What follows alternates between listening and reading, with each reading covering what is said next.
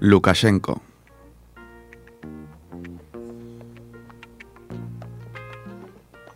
RPB.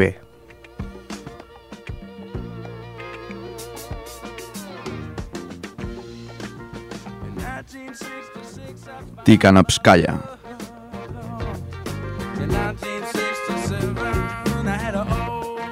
Brest-Litovsk.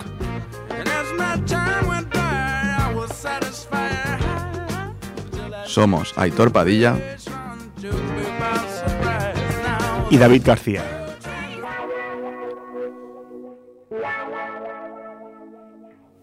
y esto es Desde la Historia. ¿Qué tal? Muy buenas noches, bienvenidos a Desde la Historia aquí en Repollet Radio 91.3 FM. ¿Qué tal, Aitor Padilla? Hola, buenas, eh, David. Pues muy bien, hemos vuelto. Hemos vuelto, eh, octava temporada, estrenamos hoy, con mucha ilusión, muchas ganas de, de estar aquí otra vez pues, en Repollet Radio. Ocho años ya llevamos, eh, la verdad que No está nada mal. muy, muy agradecidos a, a Repollet Radio ¿no? Pues, por darnos la oportunidad.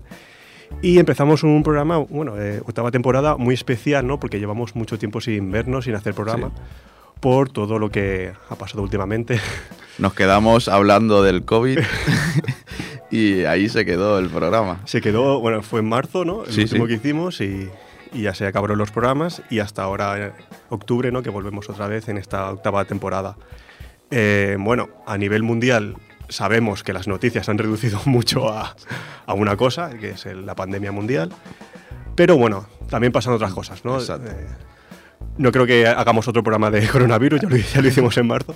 Pero bueno, es eso, que sí que todo se reduce mucho a, a to- a la pandemia, ¿no? Pero bueno, hay otros temas en Europa, se están moviendo cosas, etcétera. Bueno, que la cosa, pues, Sí, sí. O sea, se reduce a eso. yo te quiero también avisar de, bueno, que no nos fiscalicen el programa, que no fiscalicen lo que dijimos en el programa del coronavirus. O sea, estábamos empezando a conocer un poco lo que era y yo creo que intentamos ser un poco comedidos, ¿no? En lo que estábamos hablando. Y sí, em, sí que es verdad que siguen pasando cosas. Hay, bueno, el tema que traemos hoy, aparte un tema nuevo, Armenia y Armenia Azerbaiyán. y Azerbaiyán, que, bueno, ha habido algún alto al fuego últimamente, me Sí. parece, pero que am, Y bueno, ha habido movimientos en la elecciones frontera. el mes que viene en Estados Unidos. también. Elecciones. O sea, estamos en, en una temporada también importante a nivel mundial. Y el tema que traemos hoy, bueno, ya con la intro ya hemos dicho algunos nombres, bueno, Mm. Lukashenko, por ejemplo. Sí, yo creo que es el, el más... Bueno, es fácil, ¿no? Si conoces un poco el, el país, sabes que es el presidente de Bielorrusia. Bielorrusia. Sí que, bueno, es un país que últimamente pues, ha estado muy presente en las noticias, ¿no? Por todos los temas que están pasando allí a nivel político.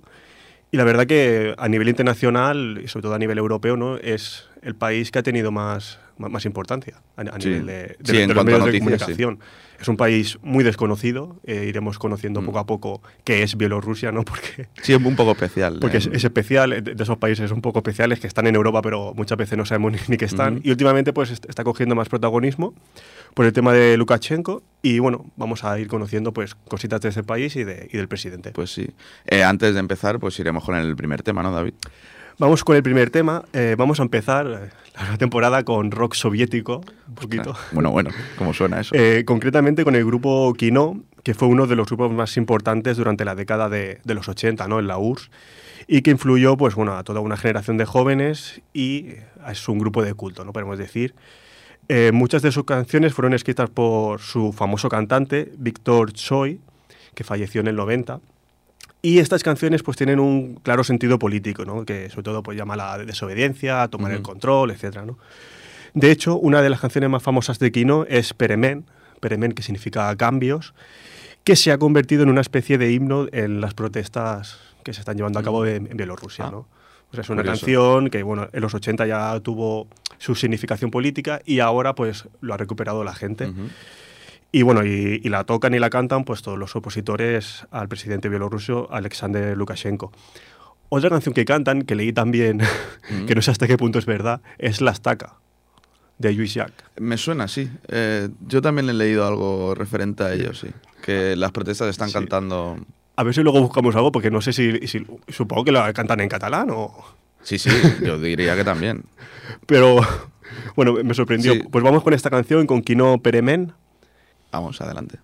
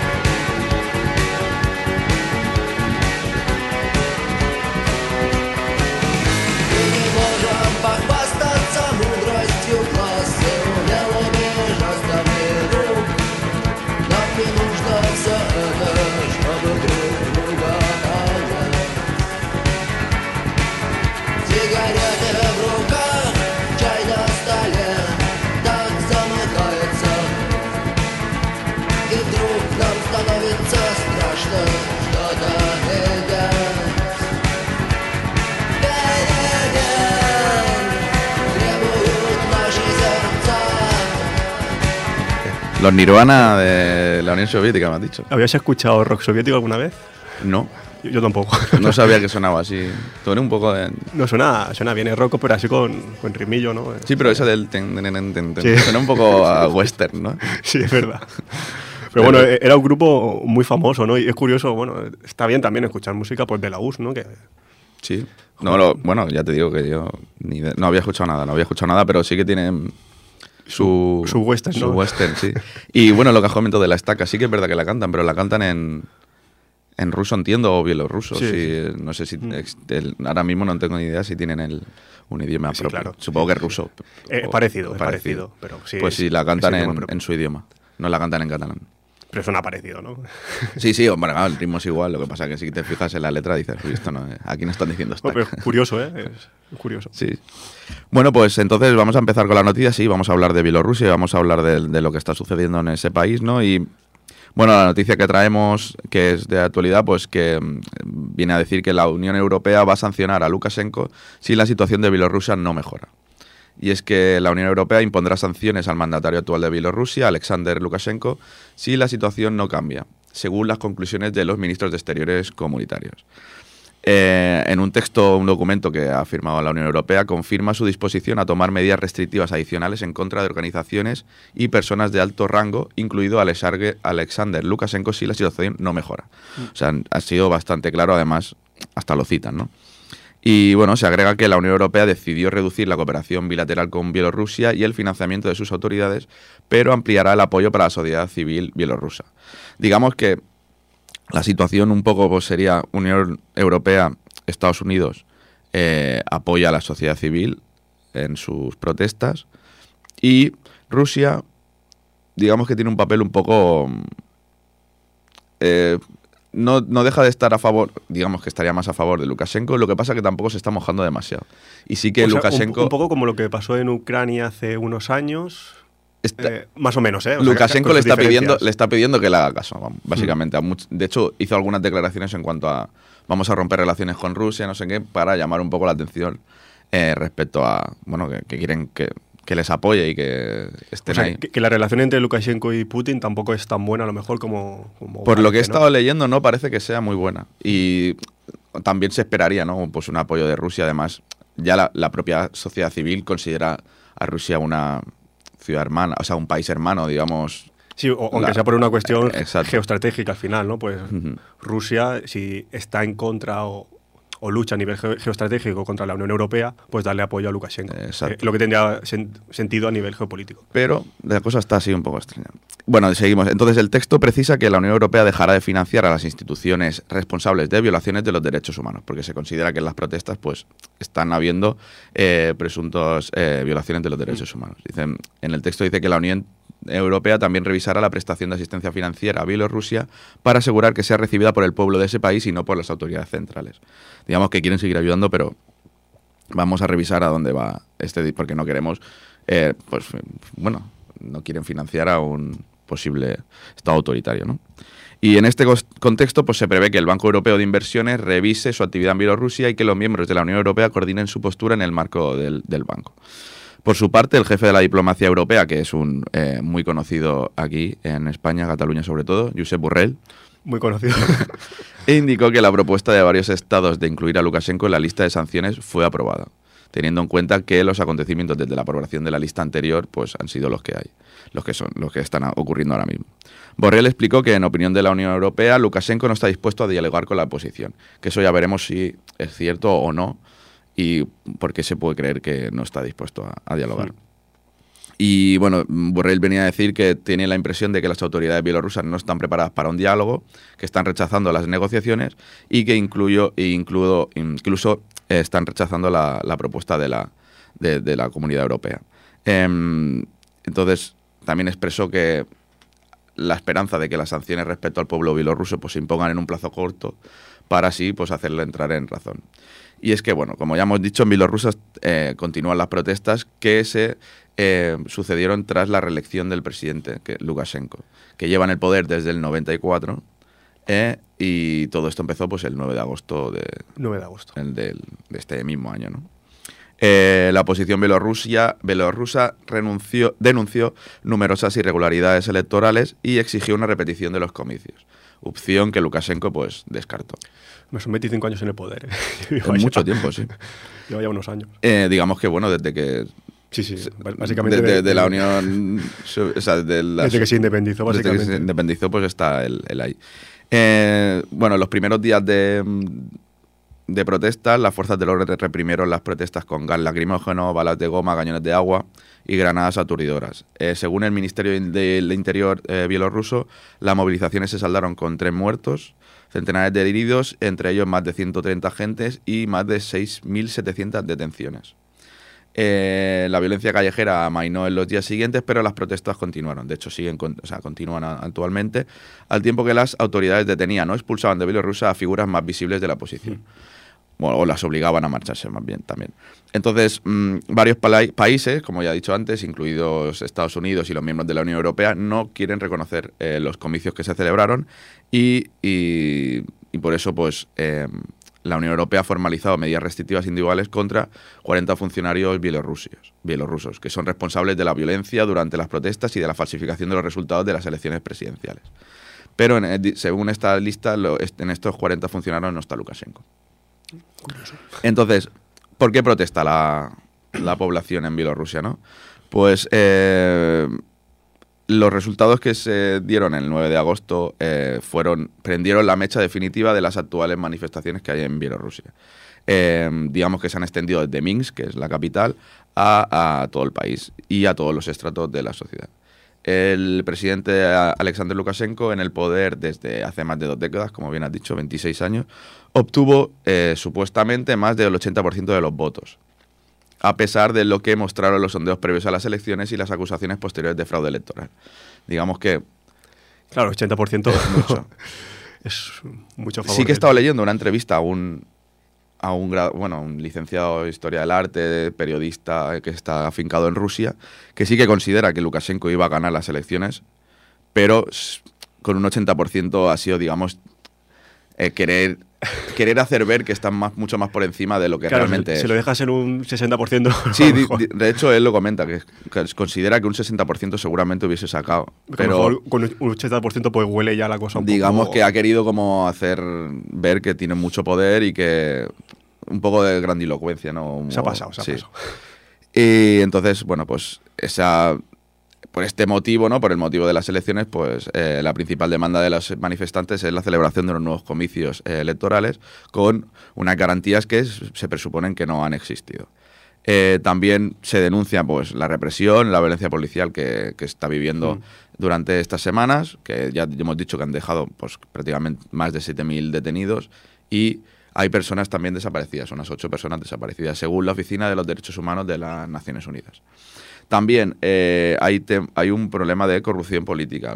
Eh, los ciudadanos acusan al gobierno de que está ejerciendo un abuso de poder y una manipulación electoral. Y eh, bueno, como hemos dicho, Estados Unidos y la Unión Europea pues están por no reconocer eh, estos comicios. Eh, los detractores conocen a Lukashenko como el último gran dictador de Europa, ya que lleva pues eh, 26 años en el poder. Y según los expertos en política internacional, el gobierno ruso tiene una gran influencia en la economía y en los medios de comunicación de, esta ex república soviética, ¿no? que es Bielorrusia. También eh, ha habido un aumento en la pobreza y en la desigualdad. Digamos que el, el nivel de pobreza en Biel- Bielorrusia ha descendido considerablemente desde que el país se independizara en el 90, que según las cifras oficiales publicadas por el Comité Nacional de Estadística de la República de Bielorrusia, eh, los índices de pobreza del país se sitúan en un torno a un 6% aproximadamente. Teniendo en cuenta que en España está en un 21%, o sea, la pobreza es bastante baja. También me estoy acordando ahora de que Bielorrusia, antes del 9 de agosto, ¿no? que cuando hubo, hubieron los comicios ¿no? y las protestas, antes también fue noticia porque, por el tema del coronavirus. Porque Sí. al principio, la, la primera semana, bueno, que, que se vio que, que Europa estaba desbordada no por la pandemia, en Bielorrusia salía Lukashenko y decía que, que no pasaba nada y, y seguían las competiciones deportivas, el hockey, Mm. etcétera, etcétera. Sí, de, Y el, y el señor pues, pues salía ahí por la tele y, y sin mascarilla ni nada. Y, y también recuerdo haciendo algún comen- algunos comentarios así un poco machistas, un poco una persona un poco desagradable, la verdad. Sí, lo, de- eh, otra, o sea, de las tres cosas, digamos, eso, son los comicios, la pobreza y la desigualdad, que se supone que ha subido ahora hasta un 29%, se supone, pero claro, las cifras na- nacionales no, no dicen esto. Eh, y la otra por- era la protesta también está por la gestión del- de la COVID-19, ¿no? Porque sí que es verdad que las declaraciones del presidente eran como que el virus se podía matar bebiendo vodka o yendo a la sauna. En- Un, en- un poco Trump, ¿no? Sí, sí, la verdad es que es curioso como en unas cosas sean tan comunes como en esto, pero luego no quiere reconocerlo como... o sea, y es esto que él... Bueno, Tr- Trump y Putin siempre han tenido buen rollo, ¿no? Mm. Sí, son excéntricos también un poco en general. Y es eso que mientras eh, la Unión Europea decretó un confinamiento temporal o los países de, de la- de Europa eh, decretaban un confinamiento temporal, el cierre de fronteras, la suspensión de actividades de ocio, las concentraciones masivas de personas, eh, en Bielorrusia no era así, ¿no? Y el resultado fue más de 73.000 casos positivos eh, en el país eh, a día de 14, a- del 14 de septiembre de 2020, incluido el propio Lukashenko, que también en eso pues se copia de los presidentes que, es, que lo niegan, como Bolsonaro y Donald Trump, que se contagiaron también de- del virus, a pesar de, de decir que No, que que no existía. Tengo la imagen de, de, bueno, de verle a él en un estadio de hockey y el tío hablando y tal, sin mascarilla, eso en abril, y digo, digo esta gente... Sí, de hecho, la gente, o sea, de hecho empezaron, empezaron a dar por la tele. Aquí Sí, sí. creo que dieron Liga Bielorrusa de exacto, fútbol. exacto, sí, es verdad. que es como Que la única que- mía, o sea, de verdad estamos hay tanta necesidad ¿eh? Sí, sí. y, y- Al- algún partido vi, creo. de hecho bueno pues, yo creo que se mantuvieron las casas de apuestas vivas gracias a, Sí, sí, a a, esta a- liga, a la liga de, de Bielorrusia. y a las ligas de, de tenis de mesa también Y, y- y recuerdo lo- los jugadores de fútbol que decían, es que jugamos con, mi- con miedo un poco, ¿no? Porque Sí, había sí algún futbolista español que estaba allí.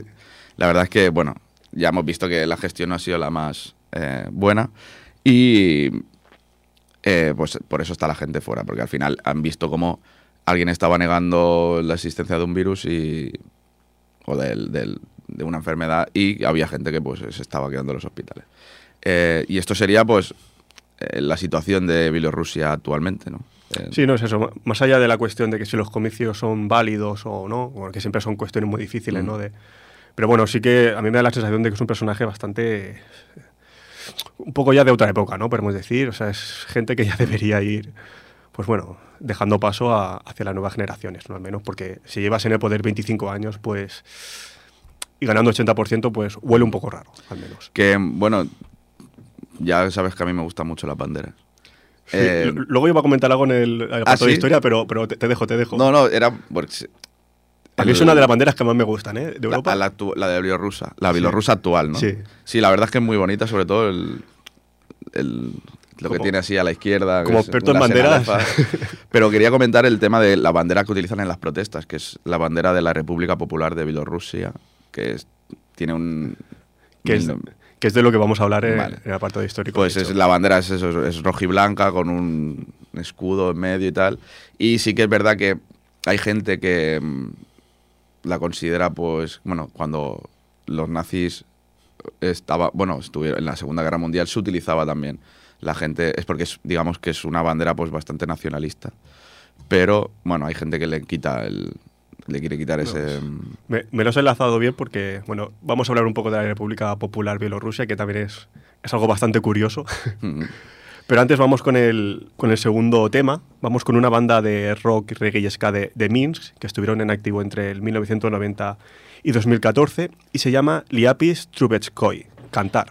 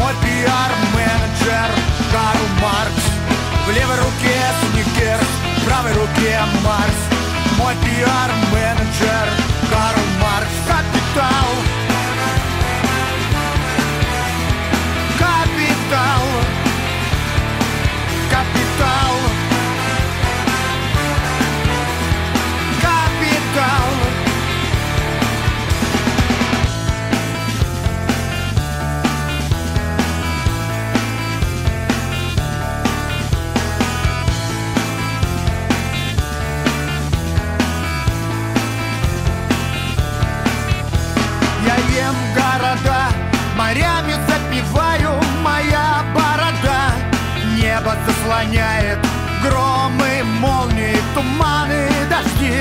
Мои ботинки лижут министры и вожди. В левой руке сникерс, в правой руке Марс. Мой пиар-менеджер Карл Маркс. В левой руке сникерс, в правой руке Марс. Мой пиар-менеджер Карл Маркс. Капитал.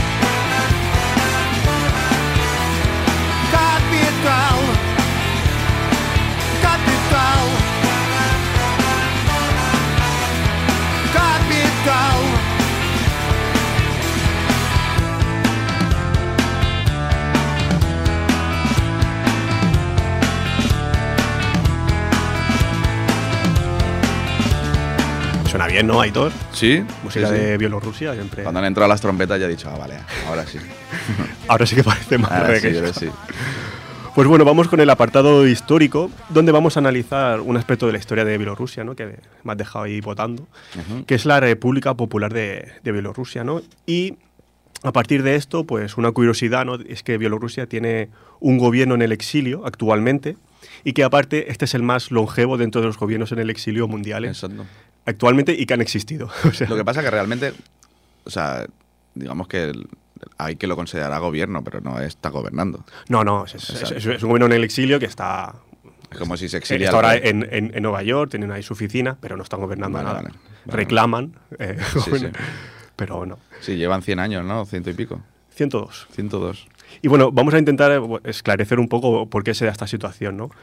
Eh, primero, como siempre, vamos a conocer unos datos generales de, de Bielorrusia, ¿no? A nivel, bueno, a nivel de habitantes, etcétera, ¿no? Es que siempre nos gusta para conocer, ¿no? Porque es un país bastante desconocido. O sea, realmente, ¿qué sabemos de Bielorrusia?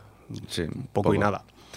Eh, bueno, es un país que está situado en Europa Oriental, que limita al norte con Lituania y Letonia, y al este con Rusia, al sur con Ucrania y al oeste con Polonia. La mayoría de la población de Bielorrusia, que son casi 10 millones de habitantes más o menos, vive en las áreas urbanas alrededor de Minsk, que es la capital, y, de- y también de otras eh, capitales de, otras provincias. De estos 10 millones, más del 80% de la población son nativos bielorrusos y el resto la componen, pues, bueno, minoría de, rusos, polacos, ucranianos, si bien los dos idiomas oficiales, los únicos son el bielorruso y el ruso. Eh, a nivel geográfico es curioso también porque es un país completamente llano, Ah, sí. no supera los 300 metros sobre el nivel del mar, o sea, a aquel que le guste la montaña o No es su país. no es su país. y bueno, que está dividido en tres zonas geográficas bien diferenciadas, la del norte, poblada de lagos, le- la meseta boscosa en, en el centro del país, y en la parte sur es muy pantanosa y está totalmente de- deshabitada, ¿no? se llama las marismas de Pinsk. Es un país bastante grande, pero poco habitado y Sí, la verdad es que 10 mi- no sabía que solo tenía 10 millones de habitantes. Sí, sí, un poquito. Los bielorrusos, como grupo étnico propio, han carecido de la oportunidad de crear una identidad nacional propia hasta el siglo XX. Básicamente porque durante siglos la- lo que es la actual Bielorrusia ha pertenecido siempre a varios países étnicamente diferentes. ¿no? Por ejemplo, el Principado de Polach, que fue un principado medieval de los antiguos eslavos orientales. Luego tenemos el Gran Ducado de Lituania, también perteneció todo lo que es lo que es ahora. Bielorrusia, también perteneció a la mancomunidad de Polonia-Lituania, y todo esto antes de formar parte de- del Imperio Ruso en el 1795. Y esta situación dentro del Imperio Ruso se mantuvo hasta la Primera Guerra Mundial, ¿no? cuando encontramos la existencia del primer gobierno propiamente bielorruso, que es la República Popular de Bielorrusia, ¿no? entre el 1918 y 1919. Existió muy poquito tiempo. Tras este breve, breve periodo, pues bueno, Bielorrusia, como ya sabemos, se convirtió en una república constituyente de la URSS, la República Socialista Soviética de Bielorrusia, hasta el 91, cuando consiguió la independencia. ¿no? Esta será un poco la historia resumida de, de Bielorrusia, pero vamos a volver a esta República Popular, también conocida como República Nacional, que existió ¿no? durante unos meses, y vamos a analizarla un poco detenidamente. Que quiero hacer la comparativa que no, que no, hoy no has hecho de, de en cuanto al tamaño. No la he hecho. Yo No, creo, o sea, viéndola así en el mapa, yo diría que es un pelín, bueno, un pelín. Es como España si le quitas Cataluña y la zona de Galicia. ¿Tan grande? Sí. Eh, bueno, en el mapa se ve muy grande, la verdad. Puede Y ser, puede ser. En No, comparativa no parece, sí, yo creo que más o menos. Algo así, debe ser. Me ha faltado bu- buscar los metros cuadrados. Bueno, los kilómetros cuadrados. y Los kilómetros cuadrados. Digo, hoy no lo va a decir. Pues bueno, como decimos, vamo- vamos a analizar un poco esta República Popular. Eh, después de la Revolución de Febrero del 1917 en Rusia, que es la que puso fin ¿no? a- al reinado del zar Nicolás II, surgieron discusiones eh, en Bielorrusia acerca de ganar autonomía dentro del nuevo gobierno demo- democrático ruso, el presoviético, eh, entre, bueno, como digo, ganar autonomía o declarar la independencia, ¿no? que fue la opción que fue ganando más peso. En este sentido, representantes de la mayor parte de las regiones bielorrusas formaron un Consejo Nacional Bielorruso o una Rada Nacional, Consejo Rada. La rada, sí. Eh, lo formaron a finales de 1917 ya para empezar a trabajar ¿no? en, en el establecimiento pues, bueno, de, de instituciones gubernamentales propias. En un principio, los bolcheviques, que ya gobernaban después de la Revolución de Octubre del 17, rechazaron reconocer a, a a este consejo, a esta rada, pero los alemanes sí que vieron una, una oportunidad ¿no? en una posible Bielorrusia independiente, una oportunidad, pues bueno, para dentro de su plan de estados colchones en la mitad de Europa, ¿no? O sea, quería confeccionar una serie de, de estados títeres, digamos, eh, a favor de, que, est- que estén a favor de Alemania. Y entonces, pues bueno, empezaron a ver con buenos ojos a esta rada. En su primera carta constituyente, publicada el 21 de febrero del 18, la Rada bielorrusa se autoproclamó como el único poder legítimo en el territorio de, de Bielorrusia. Y a las pocas semanas, el 9 de marzo, se firmó el Tratado de Brest-Litovsk, que es importante, ¿no? ¿Por qué es importante? Porque dejaba, entre otros, eh, entre otros territorios, dejaba a lo que es la actual Bielorrusia, la dejaba libre de la Rusia soviética, ¿no? que se iba de la Primera Guerra Mundial y dejaba estos territorios. Entonces, los imperios centrales, en este caso Alemania, pues tenían la, po- la oportunidad de, de entrar o de, de establecer una conexión con, con Bielorrusia. ¿no? Por lo cual, la, la Rada de Bielorrusia publicó una segunda carta en donde ya se declara definitivamente el establecimiento de la República Popular de Bielorrusia bajo el, yugo, digamos, alemán. En la tercera carta constituyente, pues bueno, ya reclamaron una serie de territorios ¿no? por, la, por la República Popular, eh, la RPB, Y bueno, eh, reclamaron todo lo que es la gobernación de Magilov, la de Minsk, la de Grodno, Vilna, Vitebsk y Smolensk. Básicamente, los territorios que fueron reclamados eran de mayoría étnica bielorrusa, aunque también en algunas gobernaciones pues, había un número importante de, de lituanos y polacos que hablaban, bueno, variedades mixtas de bielorruso, lituano, polaco, una, una mezcla. Así también como había muchos judíos ¿no? que, que se hallaban en poblados y en ciudades. Y bueno, e- ellos hablaban sí que más bien yiddish, entre yiddish o, ruso. Entonces, bueno, sí que de los, re- de los territorios que reclamaron eran de mayoría bielorrusa, pero habían otras minorías étnicas y, y también judíos. Entonces, claro, si como decíamos, Alemania era el principal patrocinador de la RPB, con la intención ¿no? de tener un Estado títere, el hundimiento del imperio alemán tras la Primera Guerra Mundial permitió a los soviéticos invalidar lo establecido en Brest-Litov. Entonces, el tratado que hicieron, según lo cual eh, la, la- la Unión Soviética dejaba unos territorios, todo eso quedó invalidado cuando después de la Primera Guerra Mundial, pues Alemania pierde.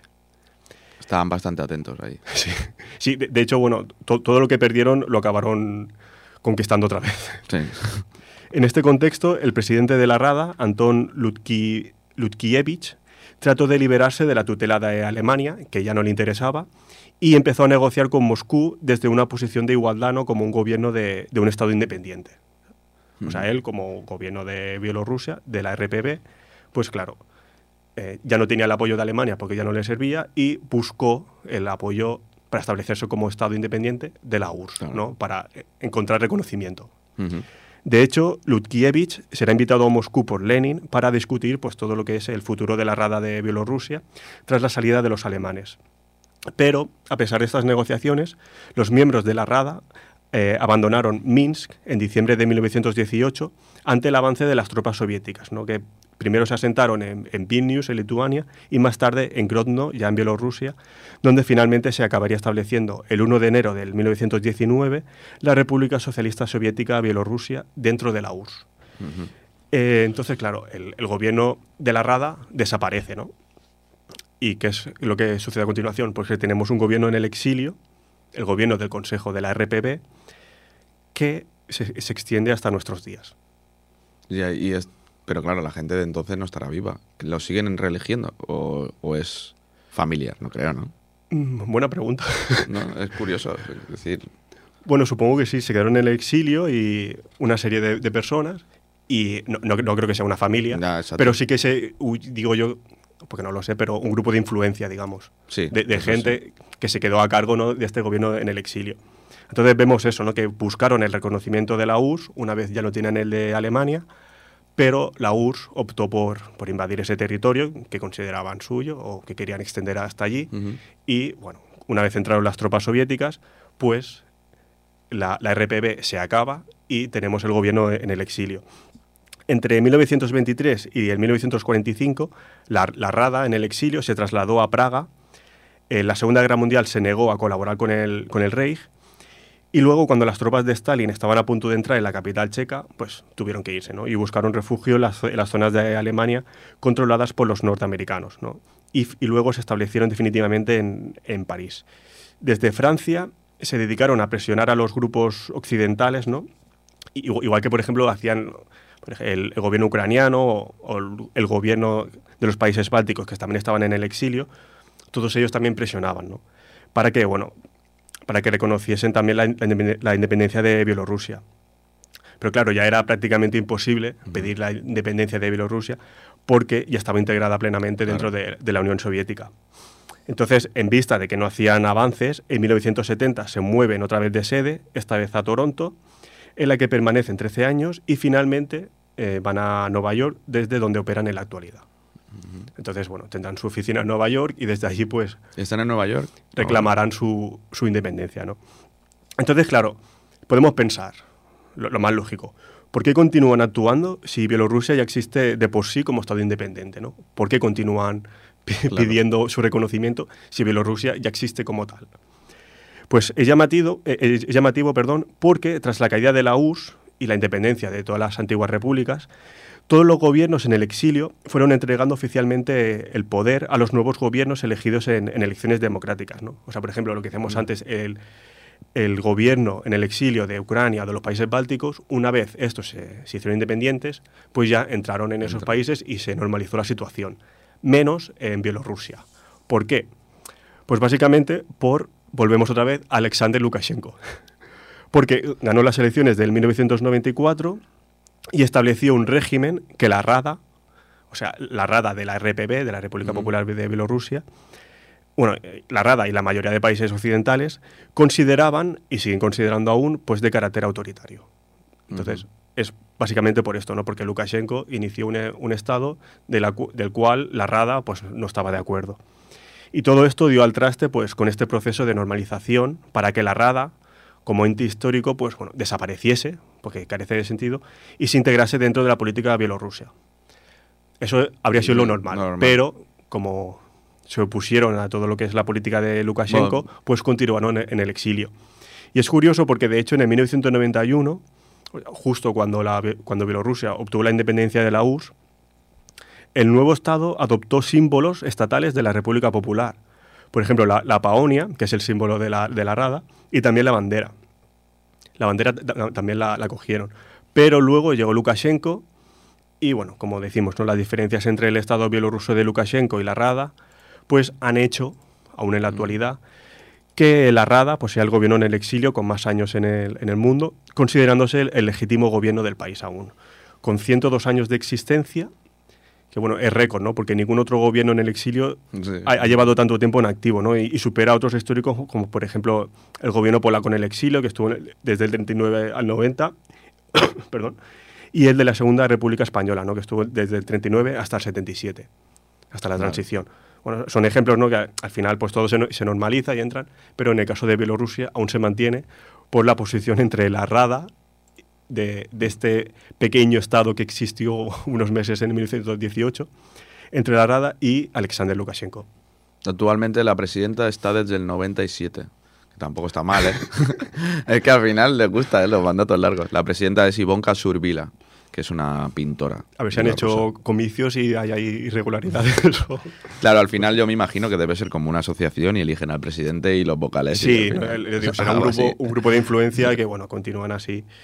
Que, bueno, es- es posiblemente también esto- estos últimos meses, con todo lo que está sucediendo, pues a lo mejor han tenido algún tipo de influencia también en el país o Sí, una yo- clase de consigna. O sea, yo creo que no tiene ninguna nada que ver con Timonskaya, que es la principal eh, Opositora.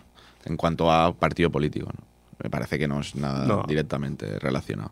Al final es eso, es, es un ente histórico que ha quedado ahí un poco, a lo mejor en el olvido seguramente, pero que bueno, que aún continúa en activo, ¿no? Y, y veremos. La cuestión es, claro, si el problema es Lukashenko, una vez salga la, la opositora o, o quien sea, pues dejará de existir, ¿no? Claro, se integrarán dentro de la política pues como un partido o como... ¿no? No- o sea, no creo que vengan a decir, oye, somos nosotros el gobierno. Ve- veremos también eso si, si cambia la bandera, porque como, he- Mm. como, como he dicho, en el 91 sí que cogieron la bandera de la República Popu- Popular, pero luego Lukashenko sí que cambió algunas cosas. Sí. que metió cosas así, más rollo soviético, ¿no? Sí. Metió cositas. Entonces, no sé si luego también va a cambiar la bandera de, de Bielorrusia, veremos. Será curioso. pues bueno, vamos con el, con el último tema, vamos con un grupo, una banda bielorrusa de, de folk medieval. Yo sé que te gusta a ti el, el folk medieval Muchísimo. la he buscado, la he buscado por, por ti. Pues tocan música, de hecho, de... Antes se ha hablado del Gran Ducado de, de Lituania, ¿no? que es uno de estos estados, pues bueno, en los que perteneció lo que ahora entendemos por Bielorrusia. Y tocan música, pues, de, de esa época, digamos. Y es una de las pocas bandas eh, bielorrusas que tienen presencia fuera del país, por sus buenas críticas, o sea, son famosos, y también porque han ganado muchos premios. Ajá. O sea, vamos con Star y Olsa, Tritón.